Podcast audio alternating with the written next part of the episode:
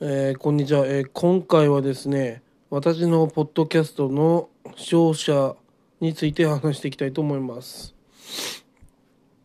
えーアンカーというアプリを使ってですね私はポッドキャストいろんなポッドキャストに配信をしております。でですねまあ最近まあいろんな人来て聞いてくれるようになったんですけどまあなんとですね日本の方が聞いてるのはですねわずか50%なんですよね。でそれ以外の方は外国の方みたいです。で外国の方が、えーアメリカのアメリカアメリカが、えー、40%で、えー香港が数パーセントで、えー韓国の方も数パーセント。っていう風な分類なんですよね。まあ、私はあ意外とかん、あのー海外の方が聞いてくれてるなっていうのを思ったんですね。でこれはもしかしたら、まあ、勉強とかそういう類で私のポッドキャストを聞いていただけてるのかなっていう風な感じがします。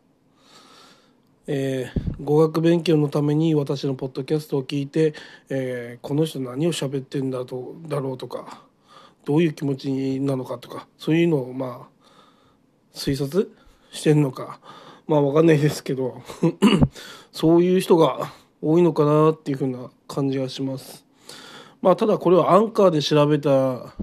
だけののあの分析なんで分かんないですけどまあその他にもいろいろなポッドキャストに配信してるんでまあそれを全て束ねるともっと違うのかもしれませんがアンカーだけで、あの聞かれてる人は、うん、日本が半分のアメリカ4パー40%の香港韓国の人たちが聞いてくれてるとまあそんな感じみたいです。